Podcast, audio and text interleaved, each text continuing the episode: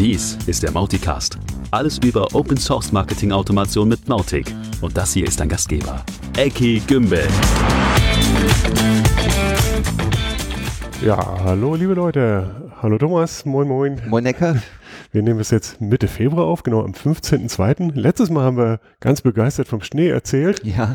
Und für alle, die das jetzt in einem Jahr oder so anhören, das ist jetzt die Zeit, wo es richtig bitterkalt und schneevoll in Hannover war. Genau. Also zwischendurch war er wieder weg, jetzt ist er wieder da. Mhm. Was für ein Winter. Und Ja. nächste Woche soll es 20 Grad werden. Find 20? Ich, nein, finde ich jedenfalls. Okay. Gut, ja, wir kommen zur nächsten Mauticast-Folge. Wir haben heute mal wieder ein eher technisches Interview. Na, es geht nicht wirklich in die Technik rein, mehr so in die, in die faszinierende Welt so von High-End Mautic Hosting mit Kubernetes. Und äh, dazu haben wir aus äh, Kalifornien, ich weiß gar nicht so genau, den Jordan Ryan, irgendwo USA jedenfalls, so einer der Protagonisten in der Mautic Kubernetes Szene, die jetzt auch gerade tatsächlich auf GitHub dazu ein komplettes Paket veröffentlichen. Ja, äh, hört euch das an.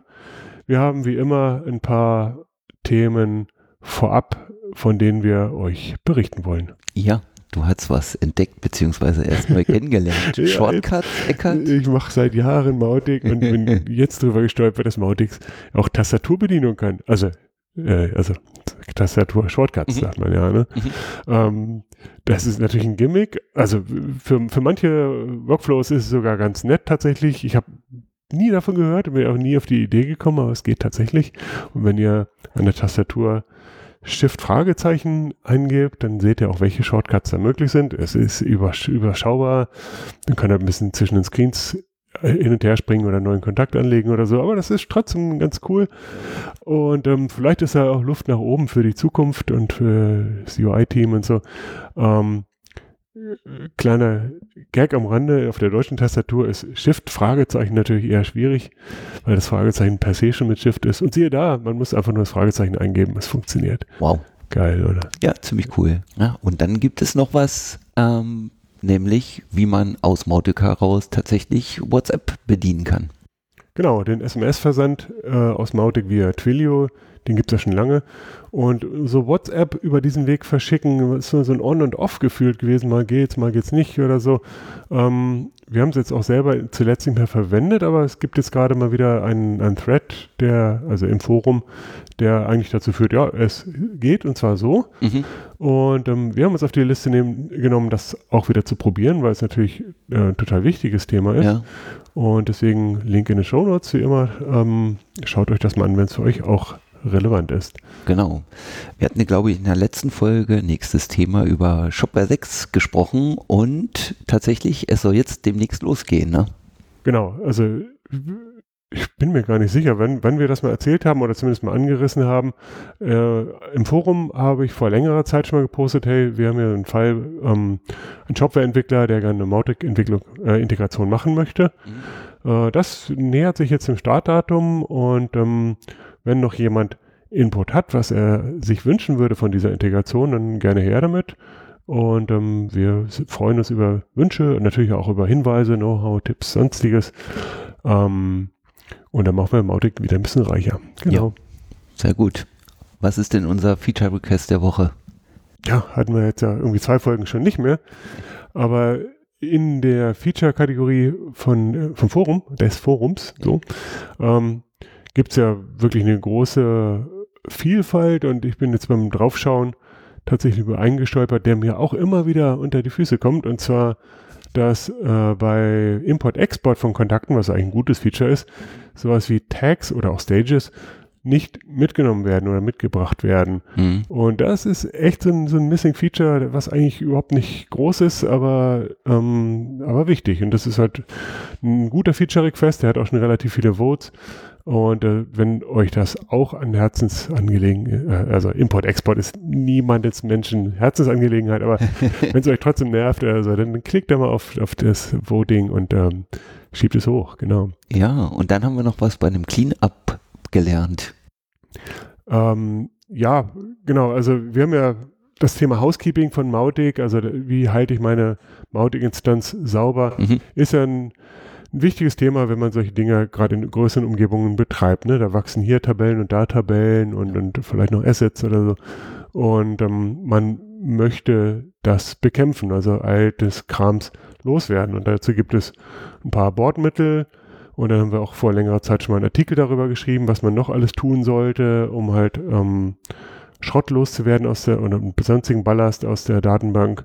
Ja. So zum Beispiel per kleiner Cleanup-Kampagne. Und ähm, es gibt tatsächlich aber auch Sachen, die man mit Bordmitteln gar nicht loswerden kann. Also konkret zum Beispiel im Event-Blog. Ähm, das kriegt man nicht mit Bordmitteln aufgeräumt. Da muss man Stand jetzt in die Datenbank gehen. Mhm. Und ähm, dazu gab es nämlich auch gerade wieder ein Forum-Thread, auf den ich auch gerne verlinke. Da stehen halt auch ein paar SQL-Kommandos, was jetzt nicht unbedingt jeder mit Sache ist. Also seid bitte sehr vorsichtig, mhm. wenn ihr euch nicht 100% sicher fühlt, was ihr da tut. Mhm. Im Zweifel lieber noch ein paar Megabyte auf die Datenbank draufgeben. Und ähm, dann halt müssen wir auch darauf hinwirken, dass auch diese Aufräumtasks dann mal über Kommandozeile, sprich über ein Konsolkommando gehen.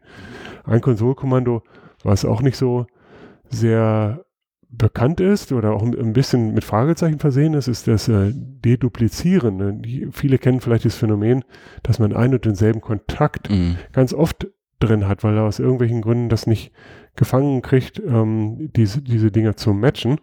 Und dazu gibt es halt auch ein Konsolkommando, das heißt Mautic Context Deduplicate. Mhm. Ähm, wer mit Konsolkommandos noch nie was getan hat, also die, im Prinzip sind das Sachen, die man nicht über die Oberfläche eingeben kann, aber auf der Kommandozeile des Servers, hat es mhm. nicht direkt mit der Datenbank zu tun, sondern ist halt schon mautig Programm, was da was tut. Ähm, es gab so ein bisschen dieses Gerücht, das wäre deprecated, also es wäre empfohlen, das nicht mehr zu benutzen mit der neueren oder mit der Mautic 3. Konnte ich für mich nicht bestätigen, bin ich aber auch noch ähm, am, am, Forschen. Also ich habe noch nicht gefunden, wo dieses Gerücht genau herkommt. Ähm, nichtsdestoweniger ist das so eins der Con-Kommandos, die jetzt nicht äh, bei jedem auf dem Tablett stehen. Die meisten arbeiten halt mit den üblichen Verdächtigen, mit, mit Kampagnen und Segmenten und vielleicht noch mit ähm, IP-Adressen aufräumen oder mit, äh, mit ähm, MaxMind Database oder mit E-Mail versenden oder so, je nachdem, was man so macht, gibt es eine ganze Reihe an Con-Kommandos. Und dann gibt es halt diese kleinen Hidden Champions. Und wir haben uns auch gedacht, das ist vielleicht auch mal ein Blick wert, diese mal ein bisschen mehr in die Oberfläche zu zerren und vielleicht ab und zu mal über ein gefeaturtes Konsolkommando zu sprechen. Gefeatured. Ja, ja, ja, wenn man das genau. Konsolkommando der Woche, das macht keinen Sinn, ne? Wir machen ja gar nicht jede Woche. Aber so Featured Con oder Konsolkommando, können wir vielleicht regelmäßig mal machen, oder? Neue Kategorie. Genau. Ja, ja, endlich, sehr gut. Sehr gut. Ja, ja, und dann sind wir auch schon beim Interview. Genau, eine alte Kategorie. ähm, wie gesagt, ich habe mit dem Jordan Ryan relativ lange gesprochen. Den kenne ich ja auch schon ziemlich lange. Unter anderem war für mich das so eins der spannendsten Talks überhaupt. Das Panel äh, über Hochverfügbarkeit und skalierbares Mautic etc. Mhm. Und äh, da ging es um eine ganze Reihe von Dingen und nur am Rande über Kubernetes und Kubernetes, wie sagen wir in Deutschland. Ähm, und deswegen haben wir gesagt, okay, ich weiß, dass das, oder ich habe mit John schon lange darüber gesprochen, dass er da was veröffentlichen möchte, dass er mit seinem Team da viel Energie reingesteckt hat. Ja. Jetzt ist er endlich soweit und hier ist ein Interview dazu. Okay, welcome Jordan. Welcome to the show. I appreciate your time. Thanks, Eki. I'm glad to be here. Joining you finally on the Modicast. Yeah, I've been hoping to have you for quite a while. And you've been a long time high profile community member, obviously, and many have known you for a long time. Others may have seen you at Mauticon. Um, and if, if you haven't, um, scroll back to, to last year and, and look it look it up at, at YouTube. It's really worth it. For everybody else, um, please do give us a little bit of background about yourself, about what you do with Mautic, and, and all that just for a start. Sure. Uh, thank you. I uh, first I'd like to introduce myself. My name is Jordan Ryan. I'm CTO at Facet Interactive. We are a Los Angeles-based um, and distributed at this point digital strategy agency, primarily focusing on. Uh, uh, empowering people with uh, business managed solutions across their marketing stack, their web technology stack, and IT stacks. Uh, our work in Mautic started um, four to five years ago. I was looking at some old commits just to just to date this a little bit back in 2016. So it's been a, a long time that we've been in the community. We've we've been on again, off again uh, members. More recently, as more uh, enterprise interest has uh, grown in the Mautic community, we've become more involved again as some customers have um, rekindled their interest and reached out to us. And uh, we're very excited to be participating now in a very visible way, particularly around this Kubernetes hosting um, and Helm chart implementation that I'm excited to be talking about a little bit today. Yeah, sounds like like a perfect match with your IT and infrastructure background, uh, Kubernetes experience, and Mautic at the same time. Yeah, um, it's, it's very much a uh, blend in this day and age, right? You can't have success without knowledge about how marketing works, and you can't have marketing success without knowledge about how technology works. So you, most, you really need both. You have to work with partners, and, and in this case, it all comes together. So let's get going. Uh, let's start off with with the basics because not everybody is aware of what we're talking about here. So, what is Kubernetes in a nutshell, and, and who should care about it in, in our Mautic contacts? What benefit does it bring, etc., etc. Um, can you can you talk about that a little bit? Yeah, I'd love to. Uh, so Kubernetes is an open source management platform for hosting containerized workloads. If that sounds like a lot, it is. But essentially, for any kind of uh, larger deployment of a web application or a software, uh, most companies will consider deploying that so they have redundancy or failover. And a system like Kubernetes makes that really easy because it's all managed by the Kubernetes cluster where there is a manifest, really like a recipe or an instruction that can explain uh, to itself if this virtual server, this container fails, redeploy it. And um, that kind of redundancy and management and failover has, you know, historically been difficult. There are certainly other containerized management platforms out there besides Kubernetes, but you know, we're no longer really managing directly uh, directly managing servers. We're managing these containers in lots of cases. So companies that are using Mautic for their marketing, um, you know, it, it really is important to underline here if you're already considering Kubernetes for other applications and Mautic making, you know, makes a lot of sense. If you are not jumping into the Kubernetes um, world entirely for all of your systems, then it might make sense to bring in an outside specialist to help you. Okay, let's get a, just a little bit more technical before we go back to the, the big picture. Um, what does a typical tech stack or Kubernetes setup look like, and, and what components are involved? Sure. So uh, I won't get into you know which Kubernetes backplane you should use or anything like that. There's plenty of options, but um, we've been working with our Helm chart in a particular way to deploy onto AWS EKS with a uh, Nginx ingress in order to route traffic, PHP FPM application containers, uh, an Nginx proxy for each of those containers that handles the requests locally, and then that we have an optional in cluster MySQL server, or in our case, we like to push all of our responsibility for the database out to RDS for the relational data service. Um, and then uh, RabbitMQ for queuing all of the inbound traffic requests, all the page views, and um, uh, requests that get queued before they get processed asynchronously by Mautic and lastly Redis for the shared PHP sessions. Um, I am excited though. There is a new feature that I think has not yet been released, which is a new cache bin for Redis in Mautic 3. Uh, I believe that has not yet been merged, but I've been keeping my eye on that one for about six months now. So um, hoping to use that Redis Redis cache yeah. a little bit more.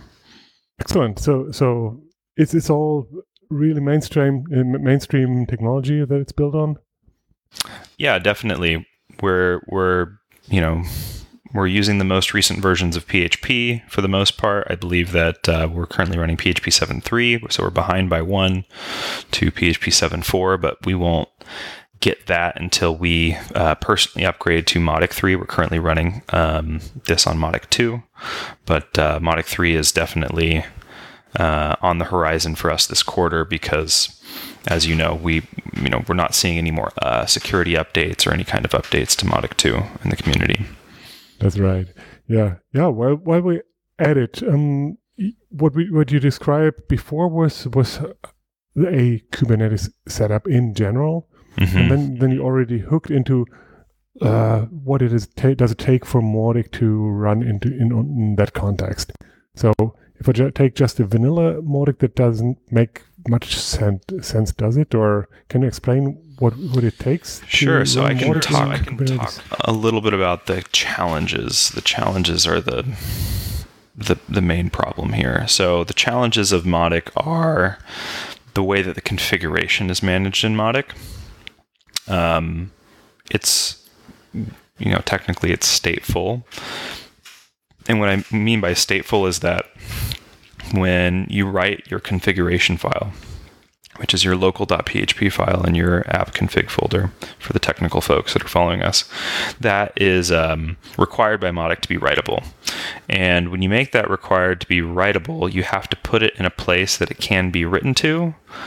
Um, by all the application containers and so this is essentially the you know the work of the recipe is that we want this data to be accessible by all the app application servers for anything that needs to be writable.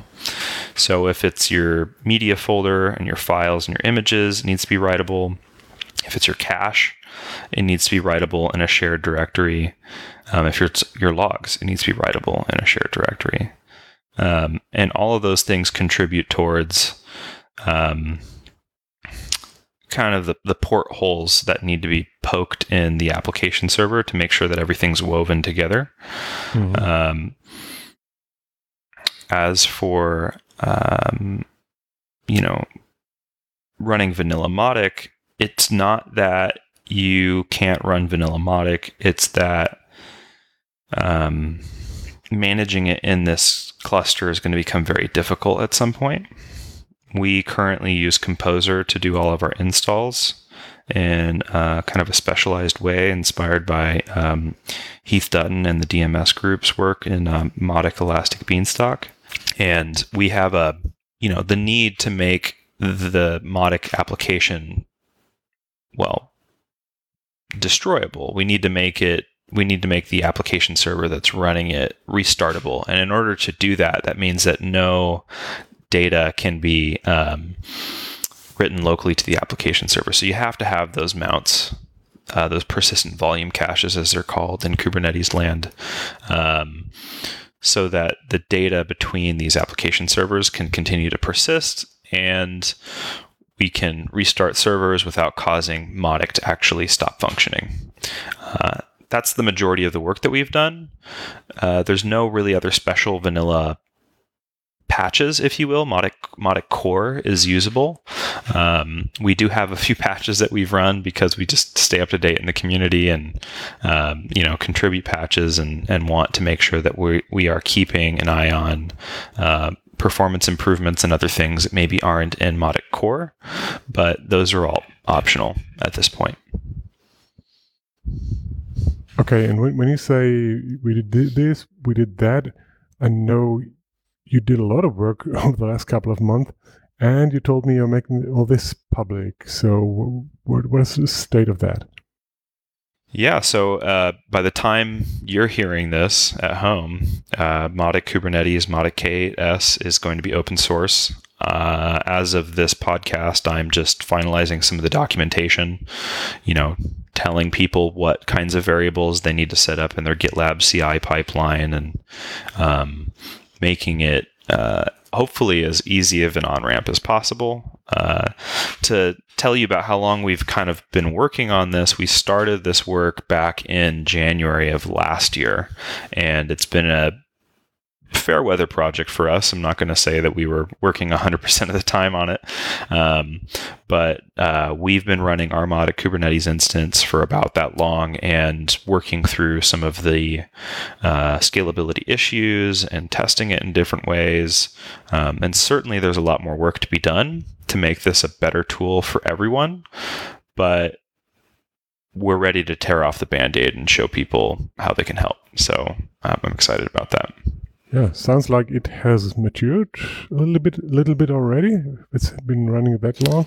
Yeah, it's definitely been a process of encountering different kinds of errors as we've in, you know worked through the stateful issues and the stateless issues, mm-hmm. and it's also been a matter of um, putting it under load in real conditions and and making sure that we had the time to work through the issues of how do we upgrade from one version of Mautic to the next. Those might seem like simple um, problems to solve. However, getting those deployment steps correct so that when you're deploying to a high availability cluster is different than just downloading the upgraded script and up running the package. It's very different. Oh yeah. Yeah. Um, in, in the Mautic Slack, we now have a, a channel for Kubernetes, and uh, there's a lot of people in it already.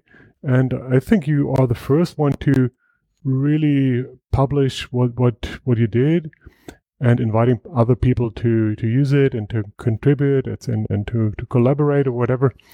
Um, are are you actively working with anybody outside of your team already, or do you, what what is the process for them to get in touch?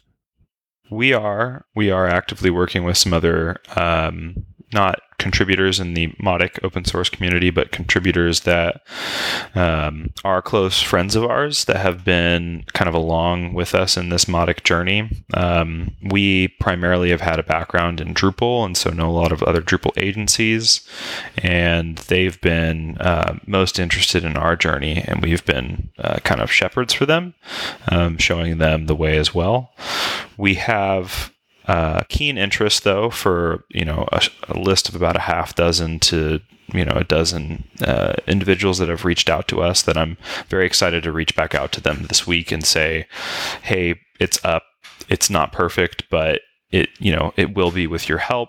And we have this list of things that we know uh, need to be addressed. If you want to address them, we'd love to have your help. If you have your own ideas, we want to hear them. Wow, perfect.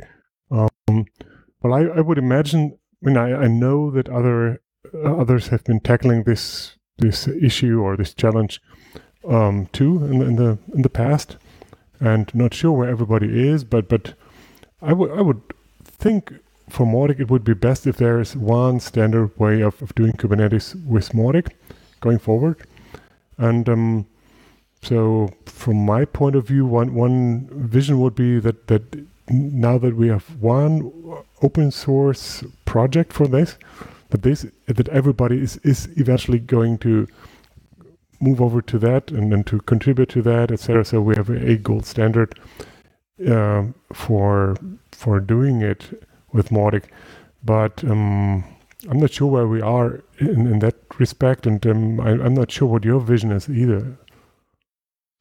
I, I would love to see one Mautic Kubernetes Helm chart and distribution for handling Mautic on Kubernetes. I think that that is entirely the goal. Whether or not we will get um, rogue implementations where somebody did something differently because they they did not find the project or they went ahead and did something themselves because they didn't want uh, maybe all of the additional opinionated ways that we have at Facet provided ways to manage the Kubernetes instance or manage the Mautic instance, I should say. Um, there's certainly people who are going to want leaner implementations, I think. Uh, or maybe they want to run Apache instead of Nginx. Um, we can certainly provide different forks within the, within the project, but those are the kinds of opinionated things that I think lead to this you know, kind of difference of opinion. Um, I I know that Mautic Docker, for instance, supports a wide variety of different um, uh, hosting environments, but uh, it, it will take time for us to get there. But that's fine. I mean, you need to start somewhere you need to make decisions and trade offs in the beginning and then work from there. So that, that's that's okay.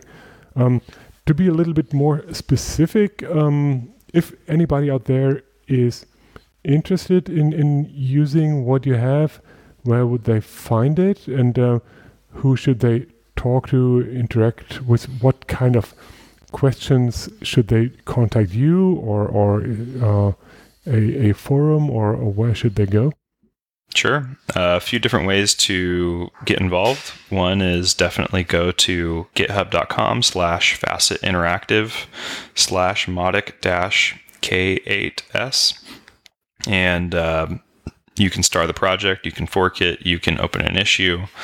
Um, if you would like to get started certainly reading the documentation will help. And by all means, if you can help with any kind of questions around that documentation, we will be all about getting some uh, improvements there to help people get onboarded. If you have questions while you're getting started, uh, please join us in the Mautic Slack community on the hashtag Kubernetes channel. Um, you can also reach out to me on Twitter at, at Jordan underscore Ryan. Um, and I'm also at Jordan Ryan on Mautic Slack. So if you want to just DM me, that's perfectly fine. Okay, and uh, Facet Interactive can be found at? You can find us at facetinteractive.com. Ooh. okay, so Mautic Kubernetes people join forces, and uh, um, I think it's it's fantastic that we now have something tangible and, and something that everybody can discuss and, and make better. And so there's uh, a next level for the Kubernetes uh, community and the Slack channel. Um, so yeah, everybody get going. I can't wait to uh, to see a lot of discussion and eventually uh, installations and improvements, etc., happening. And frankly, I can't wait to have something like that in our own agency. Um, it's not the stack that we normally do, but it's certainly something that we want to start doing. So we, I, uh, we'll be part of the team eventually. Yeah, it's it's an opportunity to grow for a lot of agencies to get into Kubernetes. I, I feel the same as you, Eki. We've we've definitely grown a lot over the past year and a half, two years, as we've uh, dipped our toes into this space and and driven this forward. Excellent. So, um, thank you so much, Jordan, for all these insights, for for huge contribution to the Mautic community, and for your time today. Yeah, thank you, Mackie. Okay, and um, I talk to you soon. I hope uh, you can show us a little bit at, at Mauticon 2021. And uh, until is then, that just around the corner yet? yeah, listen to the next podcast. yeah, great. Okay. Right to this one actually. Um, yeah, it's it's happening in, in June. Perfect. Ja, isn't it? Okay, look, take care, stay safe. Talk to you soon. Ja, was ist denn unsere Strategie bei Leuchtfeuer für Kubernetes? Wie gehen wir da vor? Ich meine, es ist ja eh nicht immer nur die eine Lösung für alle Fälle. Genau, ja, wie schon erwähnt, wir machen ja eher so schon länger Hochverfügbarkeitssachen mhm. und haben deswegen unsere Stacks, die so gehen. Aber ganz ehrlich, also nach dem Interview, ich habe total Blut geleckt. Bei uns haben wir auch zunehmend Anwendungsfälle für sowas. Und ähm, ich glaube, es ist durchaus an der Zeit, sich damit zu beschäftigen. Problem wie immer ist, ne, wir haben so viel zu tun an allen Ecken und Enden. Ähm, und das ist so ja, ein bisschen Grundlagenforschung, ein bisschen Slacktime-Geschichte. Mhm.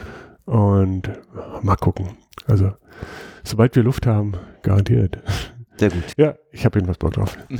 Gut, so, ähm, dann haben wir in den letzten zwei Folgen ja auch schon öfter mal darüber gesprochen, so ähm, Sponsoring-Möglichkeiten oder, oder bezahlte Entwicklung, ja oder nein.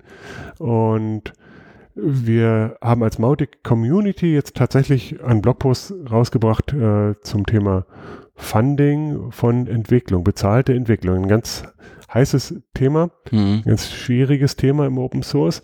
Und trotzdem wollen wir jetzt mal Gehversuche machen, einfach um Dinge zu beschleunigen, um, um auch Skalierung zu ermöglichen, also durch mehr Funding, ja. ohne dadurch andere Contribution kaputt zu machen. Und natürlich, um auch Geld, was irgendwo zum Beispiel über eine Mauticon reinkommt, irgendwie auch sinnvoll einzusetzen. Das ist aber so ein komplexes Thema. Ich würde dazu gerne vielleicht in der nächsten oder übernächsten Folge mal ein Interview Mhm. machen und das intensiv diskutieren. Von daher für heute erstmal der Link zum Blogpost. Lest euch das gerne schon mal durch. Und wenn ihr Entwickler seid, dann gibt es natürlich auch erste Optionen, da schon mal mitzumachen. Ja, sehr gut. Ähm, wir haben noch eine kleine Nachricht. Hier bei uns hören Sie es zuerst. Es gibt ein Datum für die Mauticon. Die Mauticon ist geplant für den 16. und 17. Juni. Und genau wie beim letzten Mal gibt es davor auch ein Training Day. Das wird dann der 15. Juni sein.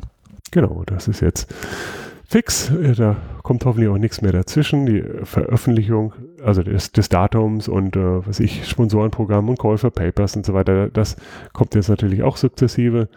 Ähm, aber Datum bitte schon mal ganz groß in den Kalender eintragen. Es läuft diesmal über zwei Tage, weil die erste doch extrem intensiv war, ging halt so deutscher Zeit frühen Vormittag los und Mhm. endete Mitternacht. Mhm. Und das ist schon mehr, als man verarbeiten kann. Und deswegen, wir, wir verteilen das zeitlich schon auch auf früh, spät und so weiter, um halt alle Zeitzonen der Welt ein bisschen abzudecken. Aber halt nicht mehr so ein Monster am Stück, sondern lieber zwei Tage. Es wird auch einen deutschen Track geben, sofern wir denn genug Futter haben dafür. Mhm. Und ja, alles weitere folgt. Wird es auch einen Astronauten geben, Eckert? Ah, da ist doch Astromaut. Nee, Maut, Mautinaut, Maut. Mautinaut heißt er, glaube ich. Mautinaut. Mautinaut heißt er. Ja, der, der, der bleibt uns erhalten. Das äh, haben wir erfunden für die erste Mauticon. Äh, Also im Prinzip der, der alte Mautibot. Ja. Der versteckt sich jetzt, zeigt nicht mehr sein Gesicht. ähm, und dieser niedliche kleine Astronaut, ich finde den total cool. Der kriegt einen Rebrush ähm, und so einen neuen Kontext. Und dann, ähm, ja, also für alle, alle lieben den. Natürlich bleibt er erhalten. Sehr ja. gut. Genau, und äh, es ist tatsächlich schon angeplant, für das vierte Quartal eine Präsenzveranstaltung zu haben. Ja, sicher sagen kann das natürlich keiner, aber das Mhm. ist ja so unsere, unser Schlachtplan generell für die Zukunft, dass wir sagen, wir wollen immer im zweiten Quartal eine globale Online-Mauticon machen, weil es halt einfach so viele Vorteile hat. Aber Präsenzveranstaltungen sind halt auch so geil und die fehlen Ja. und so. Ne?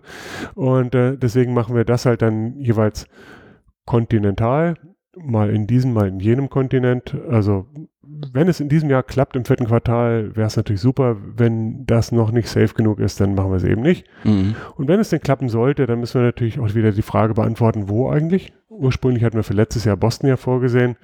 Vielleicht bleibt es einfach pragmatischerweise bei Blos Bloston, Blosten. bei Bloston. Äh, Bloston, Massachusetts. Und ähm, vielleicht gehen wir aber auch noch Europa, weil wir da auch vielleicht ein paar Drähte haben. Und mal gucken. Erstmal kommt die Online-Mauticon und äh, wir sind im Moment auf der Termin- und Platzsuche für die im Q4 und das ist aber alles unter sehr großem Vorbehalt, logischerweise. Klar.